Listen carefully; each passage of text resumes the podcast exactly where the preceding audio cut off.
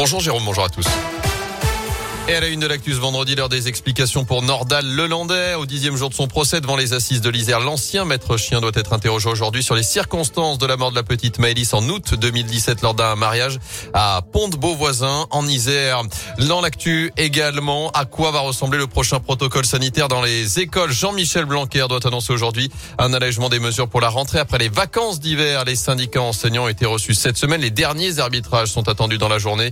Parmi les pistes évoquées, la fin du port du masque obligatoire à l'extérieur, encore une modification du traitement des enfants cas contact. Dans l'actu, ce chiffre, 18, le nombre de témoignages recueillis par le diocèse de Saint-Étienne. Les témoignages de victimes de Louis Ribes, accusé d'agression sexuelle dans les années 70 et 80.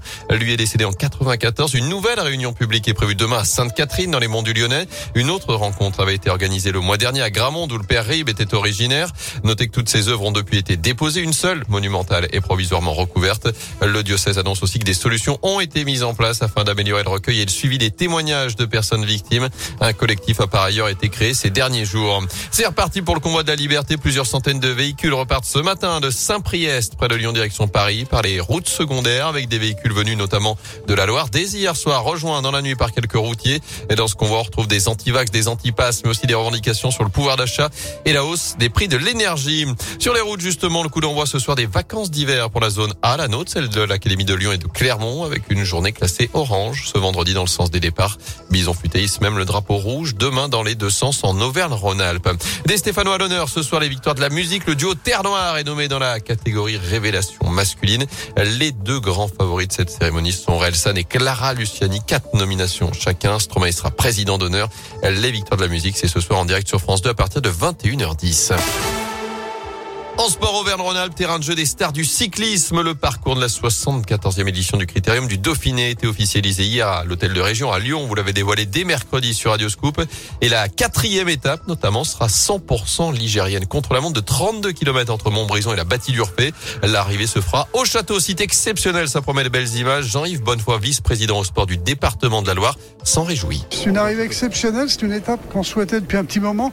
L'arrivée se fera pile sur le milieu du portail d'accès à la bâtie d'Urfé, d'accès au parc et d'accès aussi au bâtiment.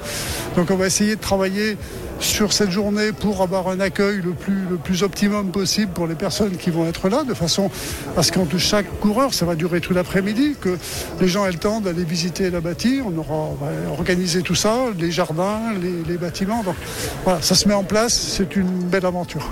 Le grand départ sera donné en Ardèche dimanche 5 juin. La Haute-Loire sera également à l'honneur. Arrivée d'étape à Brive-Charensac, départ à Saint-Paulien. Le critérium du Dauphiné, ce sera du 5 au 12 juin, avec notamment le double champion du monde en titre, Julien Alaphilippe.